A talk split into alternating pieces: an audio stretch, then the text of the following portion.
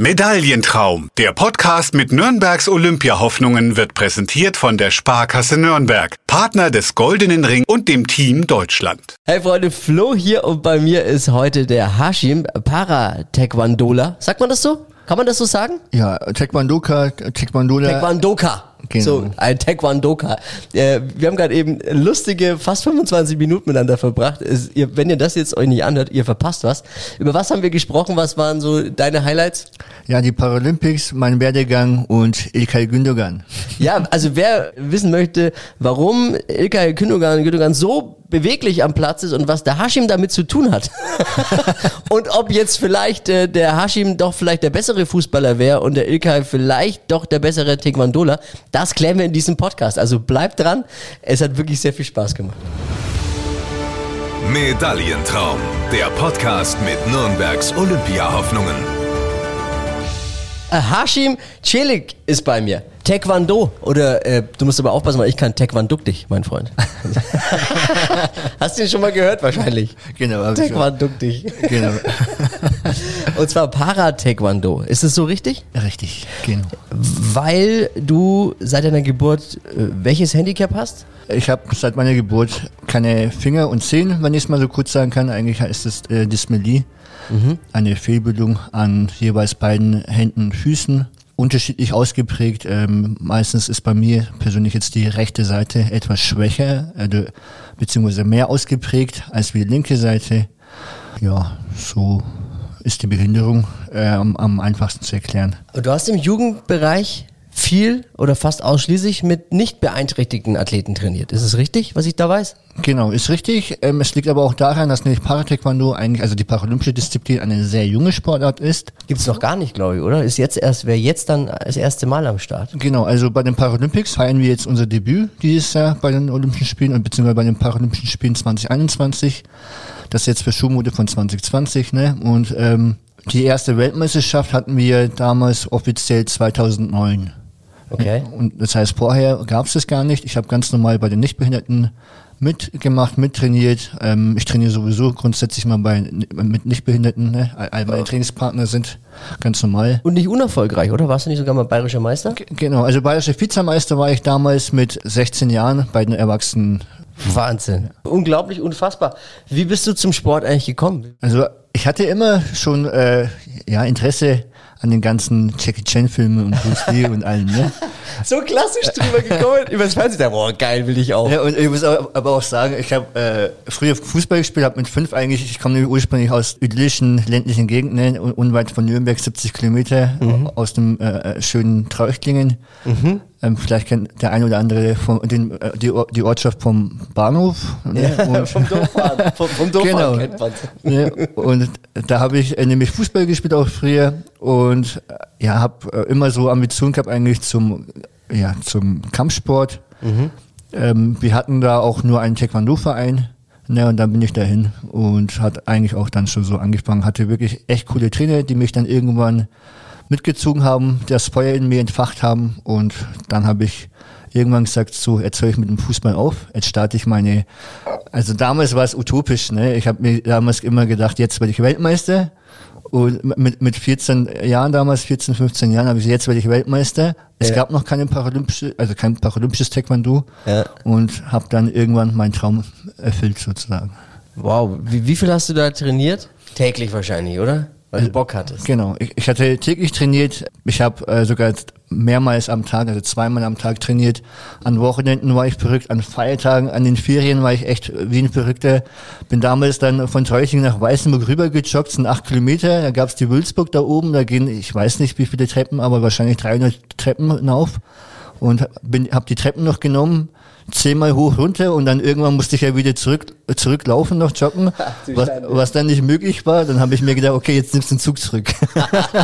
Also, so wie man es halt sieht in Rocky und äh, Jackie Chan Filmen, ne? Wie die so trainieren die halt. Und dann Ja. hast du gedacht, ich mach das jetzt auch. genau, relativ ähnlich eigentlich.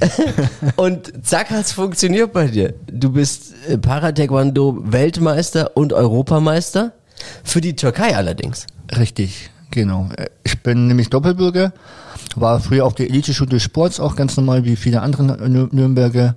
Habe auch zum Beispiel mit dem Ilkay Gündogan damals gemeinsam das Abitur gemacht, 2011. Ach, da schon an. Und ich wollte damals schon für Deutschland an den Start gehen, ha- hatten uns auch damals ähm, über den bayerischen Taekwondo, also über die bayerische Taekwondo Union an den deutschen Verband äh, gewandt. Ist ja auch jetzt mein aktueller Arbeitgeber, der deutsche Verband. Und ähm, die, ja, die hatten damals für einen einzigen paralympischen Sportler, um ehrlich zu sein, relativ wenig Interesse. Es war noch nicht äh, populär genug. Äh, 2009 habe ich ja gesagt, hätten die ersten Weltmeisterschaften stattfinden sollen. Ja. Ähm, es wurde abgelehnt. Ich habe die erste WM dadurch verpasst. 2010 gäbe es dann äh, die nächste. Die hätte ich auch fast verpasst. Dann habe ich denen gedroht, habe gesagt, wenn ihr mich nicht nimmt, dann gehe ich rüber. ne? Und dann habe ich das auch durchgezogen, habe die türkische Meisterschaft gewonnen. Da war das schon relativ im Gang. Und gab es auch wirklich schon damals sehr, sehr große Konkurrenz. Habe mich durchgesetzt, wurde genommen und die erste WM habe ich dann auch eigentlich direkt damals die Goldmedaille gewonnen, leider in der falschen äh, Kategorie bzw. Klassifizierung. Die haben mich in eine Klassifizierung reingesteckt, wo andere schon, ähm, also ich sag mal, stärker eine Behinderung hatten. Und es war mir äh, unwohl, den Titel dann anzunehmen, war, fand ich unfair.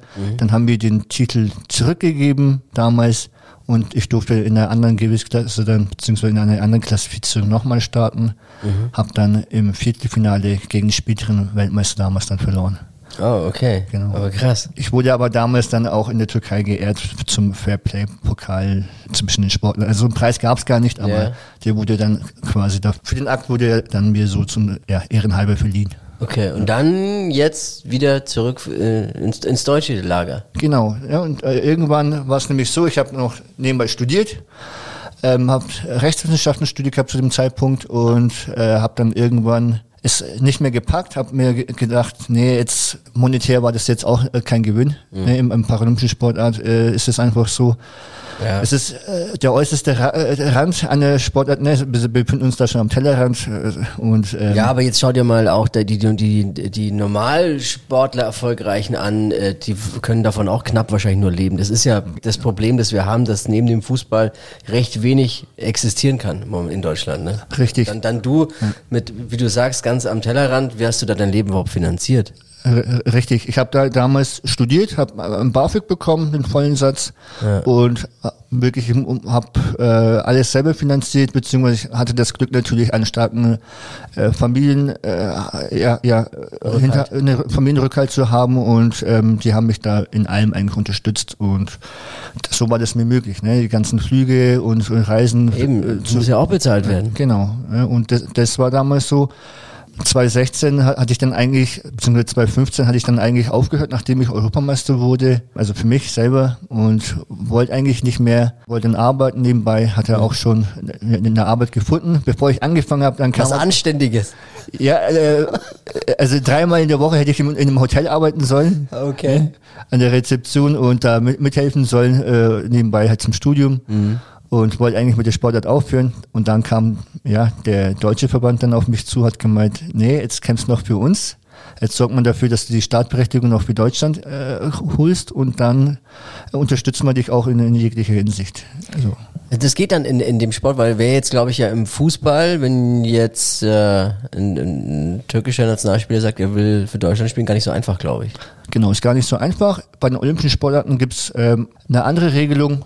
Du bist zwei Jahre gesperrt, mindestens, wenn dann äh, der nationale Verband, für den du äh, kämpfst oder antrittst, dich nicht freistellt. Ja. Ne, freiwillig. Ähm, Bei mir war das nämlich in Rücksprache mit dem türkischen Verband so, dadurch, dass sich mein Lebensmittelpunkt einfach in Deutschland befindet, war das auch für die klar. Ich war ja damals auch der Kapitän der Nationalmannschaft ähm, in der Türkei, hatte auch ein sehr gutes Verhältnis äh, rüber. Wir sind also im Guten auseinander.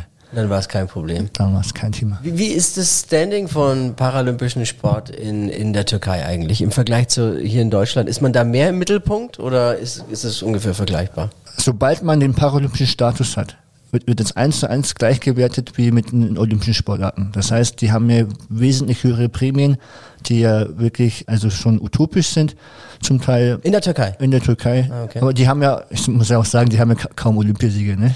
Ich, kann, ich, ich kann es jetzt von meinem Kollegen sagen, vom Servet Tazigül, der, mit dem ich gemeinsam hier in Nürnberg trainiert habe, all die Jahre, der inzwischen der Nationaltrainer in der Türkei bei den Herren ist. Ähm, der war 2012 in London Olympiasieger, ne, und hat damals wirklich beträchtliche Summen an Prämien äh, gewonnen für, für, für den Erfolg. Ja, okay, klar. Ja. Ne, und ähm, muss aber sagen, auch die, jetzt haben ja die paralympischen äh, Taekwondokas quasi dieselbe Stellung. Mhm. Und wenn die jetzt dieses Jahr äh, entsprechend die Erfolge holen, kriegen sie die gleichen Prämien und alles. Also würdest du da eigentlich mehr kassieren wie in Deutschland? Das schon, allerdings, ähm, ich sage ich immer, es das Geld ist nicht, äh, nicht an, an erster Stelle. Du hast nämlich keine Sicherheit. Du weißt nicht, ob du dir den Erfolg holst. Zum einen, zum anderen gibt es noch andere Faktoren. Ähm, wie ich gesagt habe, ich wollte noch nämlich mein Studium zu Ende bringen. Mein Lebensmittelpunkt befindet sich hier und wollte hier quasi schon eigentlich die Karriere danach eigentlich langsam allmählich aufbauen. Und jetzt willst du noch erstmal eine Goldmedaille für Deutschland holen, ne? Genau. Das richtig. ist das große Ziel. Genau, richtig. Ne, jetzt äh, ja, opfere ich meine ganze Freizeit eigentlich jetzt nur noch dafür. Ja. Ich arbeite ja Vollzeit. Im Behindertensport ist es so, dass man entweder macht mach noch die Schule oder arbeitet noch nebenbei, beziehungsweise nicht nebenbei, sondern der Sport ist meistens nebenbei. Aber ich opfere eigentlich meine ganze Freizeit dann dafür, dass ich wirklich ähm, mhm. Höchstleistung noch äh, dieses Jahr bringe. Ich habe jetzt nächstes, nächsten Monat im Mai die äh, Qualifikation für die Paralympics. Ich bin da noch nicht ja. qualifiziert und hoffe, dass ich dann in Bulgarien entsprechend äh, die Leistung bringe und mich dann auch qualifiziere. Wie siehst du deine Chancen? Wie in Shape? Wie fit bist du gerade? Wie schätzt du dich ein? Wie alt bist du eigentlich? Ich bin 30 Jahre alt. Ist das für Taekwondo okay noch? Weil beim Fußball gehst du ja schon in Rentenalter ja, zu. Genau, also auch bei uns geht man schon langsam ins Rentenalter zu, wobei ich sagen muss, beim paralympischen äh, Taekwondo ist die, der Altersdurchschnitt noch mal etwas höher als wie beim normalen Taekwondo. Okay. Ja, also ist das auf jeden Fall, äh, äh bin ich noch in der, im Mittelfeld und äh, ge gehöre noch nicht zum alten Eisen. und äh, ich fühle mich auch ganz gut, habe auch in, in, letzter Zeit wirklich sehr viel dafür getan und äh, hoffe natürlich, dass ich dann mich entsprechend durchsetzen kann. Meine Chancen, um realistisch zu sein, ich will jetzt äh, keine voreiligen Schlüsse ziehen. Äh, Finale ist äh, mit Sicherheit drin, aber ich muss das Turnier gewinnen. Und im, äh, im Finale treffe ich auch auf Großbritannien. Okay. Und äh, da, das wird ein hartes Match, aber ich hoffe natürlich, dass ich dann am Ende als Gewinner vom Platz gehe. Und nur der Sieger des Turniers ist bei Olympia dabei. Genau, weil so hart ist es. Das ist nämlich die europäische Qualifikationsebene. Mhm. Ähm, aktuell haben sich schon alle qualifiziert. Wegen der Pandemie hat sich das jetzt bei uns in Asien und Europa verschoben. Alle anderen sind nämlich über die Weltrangliste dann qualifiziert. Mhm. Ja, und wir haben insgesamt nur in jeder Gewichtsklasse zwölf Startplätze bei, bei den Paralympics. Und es sind eigentlich sozusagen schon zehn qualifiziert, zwei, also Asien und Europa fehlt noch. Okay. Sehr spannend, das hätte ich jetzt gar nicht so gedacht. Siehst du, also äh, da ist jetzt Anspannung bei dir und du bist voll im Saft und Training jeden Tag und ich merke, du willst, ne? Also du hast da, das ist jetzt nicht irgendwie, ja, okay, mache ich schon, äh, voll dabei. Ja, richtig. Also ich habe ja schon wirklich jahrelang dafür geopfert und ähm, mit Leidenschaft. Äh, ich war immer heiß. Ich habe äh, die Titel Weltmeister und Europameister schon geholt. Es fehlt halt nur noch der eine. Ja, ne? und, Olympiagold. Genau. Und das wäre halt echt ein super Highlight, ähm, das ich noch unbedingt mitnehmen will. Ja. Ähm, klar wird die Atmosphäre dieses Jahr ein bisschen anders sein. Mhm. Allerdings ähm, Zuschauer, ja. ja. machen wir jetzt das Beste draus und äh, hoffe natürlich alle, die an mich glauben, stolz machen zu dürfen. Das klingt gut, da kriege ich fast Gänsehaut. Du sagst, die Engländer sind stark? Richtig. Bei, dann ähm, bei, bei Olympia, was glaube ich, gibt es noch? Wie sind die Asiaten so drauf? Wie, wie ist, wer ist da noch vorne mit dabei? Also im paralympischen Bereich ist es ist auch immer von Gewichtsklasse zu Gewichtsklasse unterschiedlich. Ja, bei mir in der Klasse, Gewichtsklasse ist zum Beispiel der Amerikaner sehr stark, dann äh, Russland ist sehr stark, und ähm, der Engländer ist äh, sehr stark. Es gibt einige, die relativ stark sind, aber ich würde mich auch dazu ziehen. sehr gut.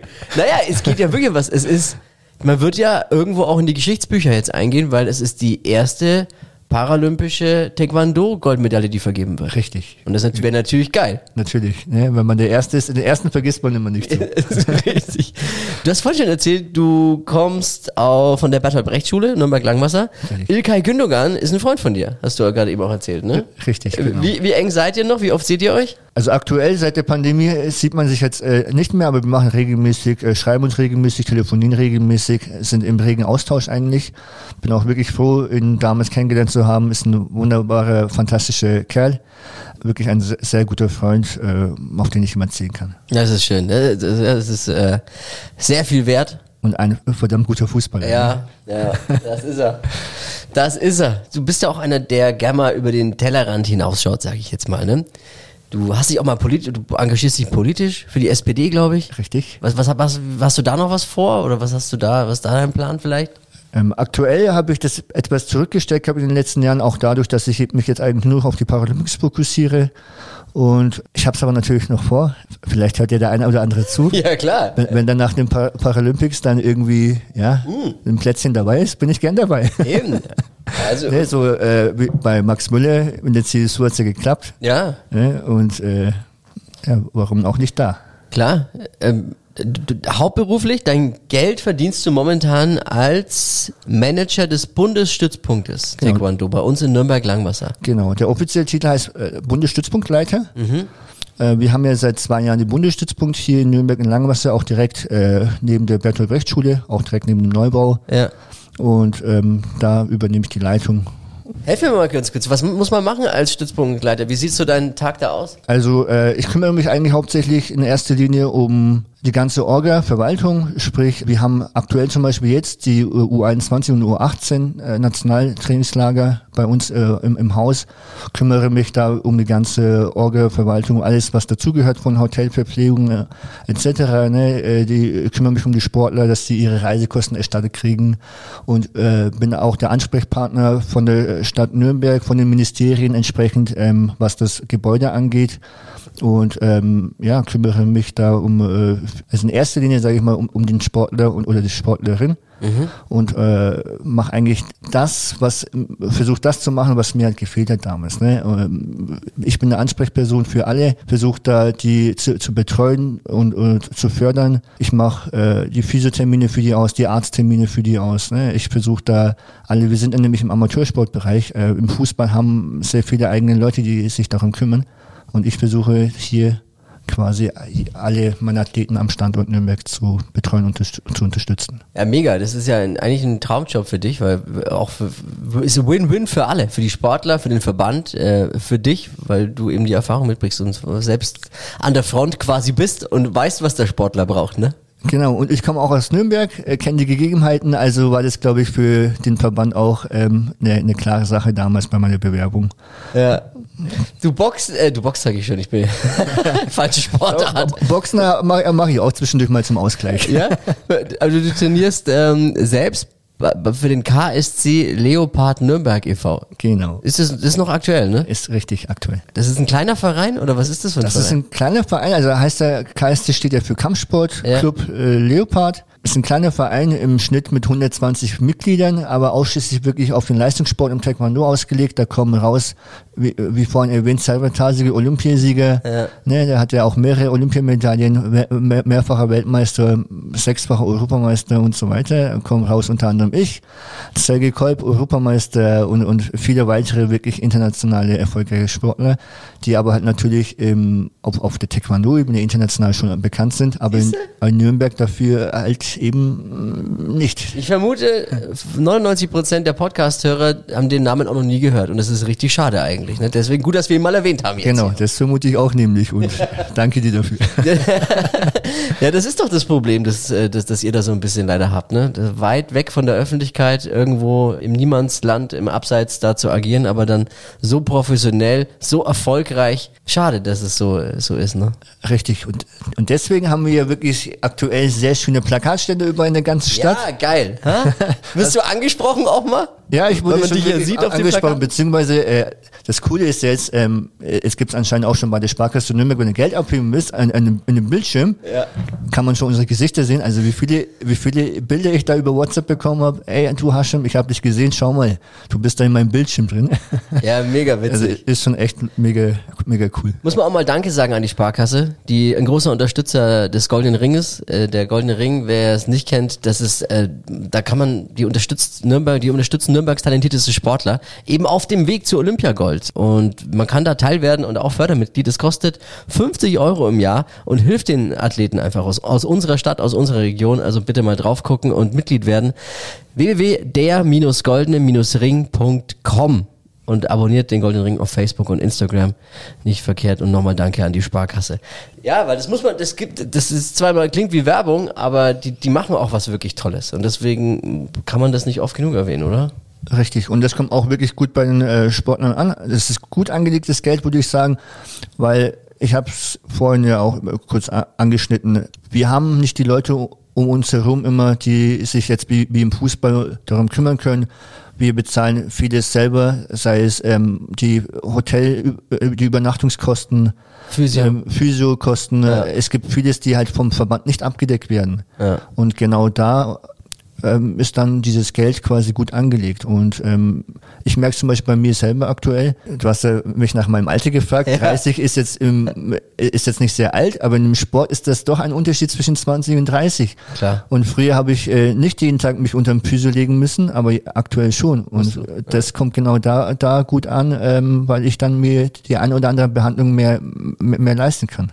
Bleibt da eigentlich noch Zeit für den privaten Hashim? Was macht der so? Der private Hashim äh, macht eigentlich relativ wenig aktuell. Ich meine, ich, wir können ja aufgrund der Pandemie schon wenig machen. Ja. Und ich bin ehrlich, sobald ich, äh, ich kann nicht zu Hause sein. Ne? Wenn ich alleine daheim bin, äh, dann ist mir total langweilig. Dann gehe ich wieder äh, in den Stützpunkt. Ne? Da habe ich meine Freunde, dann meine Arbeitskollegen und kann trainieren, kann alles machen. Eigentlich verbringe ich den Großteil meines Tages dort, äh, privat. Ja, wenn ich daheim bin, bisschen äh, Netflix and Chill. So, yeah. das war's eigentlich. Ab und zu mal vielleicht ein, vielleicht ein Buch lesen, wobei in letzter Zeit es weniger geworden ist. Äh, dafür ist es im Winter bis immer mehr. Spielst du noch Fußball eigentlich auch ab und zu? Nein. Äh, macht man vielleicht mal zum Aufwärmen oder so in der Halle? Ja, richtig. Grundsätzlich äh, machen wir Taekwondokas immer das zum Aufwärmen. Ah, ne, weil es ist für uns ein Aufwärmsport, äh, wenn ich das mal so sagen darf, ganz provokant. Ja, ne, kannst du ruhig. Macht, Ilka, macht der Ilkay Gündogan dann äh, Taekwondo zum Aufwärmen eigentlich? Wie, wie schlägt der sich eigentlich? Habt ihr mal, hast du ihm mal ein paar Begriffe beigebracht und ein paar Dinge? Also ich habe ihm schon ein paar äh, Sachen mal gezeigt und habe auch ihm äh, damals den äh, Taekwondo-Anzug geschenkt. Plus er hat auch ehrenhalber, weil er sich für uns damals sehr eingesetzt hat, immer wieder bei manchen Aktivitäten den Ehren dann, also den äh, schwarzen Gürtel verliehen bekommen. Äh, Ach, da schau an. Ja, also äh, der, neben, Ibra, neben Ibrahimovic ist er der nächste Fußballer, der auch einen schwarzen Gürtel hat. Wobei der Ibrahimovic ja wirklich äh, schon Taekwondo erfahren hat. Deswegen ist er auch so beweglich, ne? Das ist gut. Also du bist mitverantwortlich, dass der so beweglich ist. ist nee, das will ich jetzt nicht sagen. doch, doch, lass es so stehen. Ähm, ist er der bessere Taekwondola oder bist du der bessere Fußballer, wenn man das so vergleicht? Ich glaube, dann wäre ich der bessere Fußballer. Ja. ja, schön. Ach, Hashi, das macht Spaß. Dein Instagram-Profil heißt Iam Hashimovic. Genau, I am Hashimovic. I am, ah, I am Hashimovic, okay. Ich, ich habe mich da inspirieren lassen von Ibrahimovic, der hat ja auch I am Ibrahimovic, also dachte ich, dadurch, dass mein Name, also mein Taekwondo-Name Hashimovic ist, weil mein erster Trainer Kroate war. Ja. Und äh, ja, Hashimovic blieb, dann dachte ich mir, mache ich halt auch so wie er. Ne? So kommt dieser Name zustande. Ich dachte schon beim, genau. beim Stalken von dir, was ist das für ein Name? Mann? Jetzt verstehe ich es. Also ein bisschen äh, eine Hommage an Sladan Ibrahimovic, aber Richtig. auch an deinen ersten Trainer, der dich ja auch sehr geprägt hat. Ne? Genau. Richtig. Ja. Mensch, Hashim, es hat mir so viel Spaß gemacht. Äh, Hashim Celik, äh, Para-Taekwondo, ich wäre so sehr stolz und ich, ich feiere dich ja jetzt schon, aber dann, wenn du Gold nach Hause holst, mein Freund, dann müssen wir noch mal ein Bier trinken gehen. Ja, freilich, dann ist. gehen wir feiern und dann hängen wir das bei dir im Büro für eine Woche auf, dann ja. kriegst du wieder zurück. Eine Woche darf ich. Genau. Freunde, abonniert diesen Podcast. Neue Ausgabe immer dienstags, sonst verpasst ihr was und empfehlt diesen Podcast auch weiter. Es, wir müssen mehr werden, die diesen Podcast Podcast hören und dadurch dann auch mehr werden, die die leider Gottes viel zu unbekannten, tollen Sportler aus der Region kennen. Hashim, es hat mir sehr viel Spaß gemacht. Wir sind schon wieder am Ende. Ja. Zack, schon wieder vorbei. Danke und bis demnächst. Viel Erfolg. Dankeschön. Ja. Dank. Was sagt man im Taekwondo? Hau sie um oder gerätsch sie weg? Nein. ja, hau sie um. Medaillentraum. Der Podcast mit Nürnbergs Olympiahoffnungen wurde präsentiert von der Sparkasse Nürnberg, Partner des Goldenen Ring und dem Team Deutschland.